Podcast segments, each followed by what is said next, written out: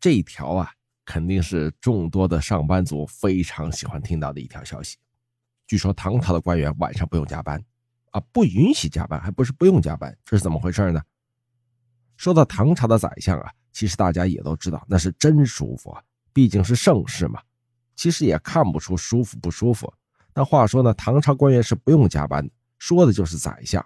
宰相到了晚上不允许加班，嘿，这就显得十分有趣了。具体情况是什么样的呢？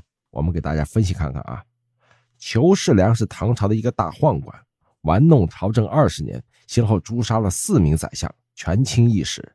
公元八四零年，裘世良拥立唐武宗，随后在公元八四一年唆使唐武宗诛杀两个观察使。这个消息被当时的宰相李德裕获悉了，他马上展开营救。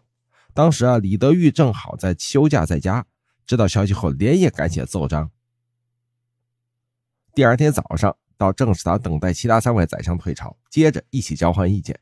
取得共识后，李德裕将昨晚写的草稿稍加修改，并誊写清楚。他们逐一具名，派人送给武宗，请求召见。据史料记载，武宗刚毅果断，喜怒不形于色。尽管他不满裘世良擅权，但当时裘党势大，急切不能剪除，而且自己刚刚继位啊，诸事未定，只能暂时屈从裘世良。所以在李德裕等人的奏状呈上来之后，武宗没有反应。直到午时的时候，李德裕四个人加上枢密使再次联名上第二道奏状，强烈要求召见，甚至声称德裕等至深夜不敢离中书。最后到了申时，就是现在大概的三五点钟，下午三五点钟的时候，武宗终于在延英殿召见了李德裕等人。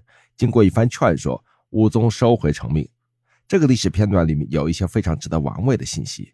第一，按照唐朝的规定。官员上朝都需要提前报备，以便安排朝班的次序。所以休假期间的官员不能贸然参加朝会，要不然李德裕尽可以在朝会上或者散朝以后，立即邀约其他宰相缠住武宗处理这件事情。第二点呢，皇宫一般都会在申时关门，到点还有官员没有离开的话，皇宫卫士会进行驱离，这也是保证皇宫安全的重要步骤。换句话说，金官晚上不允许加班。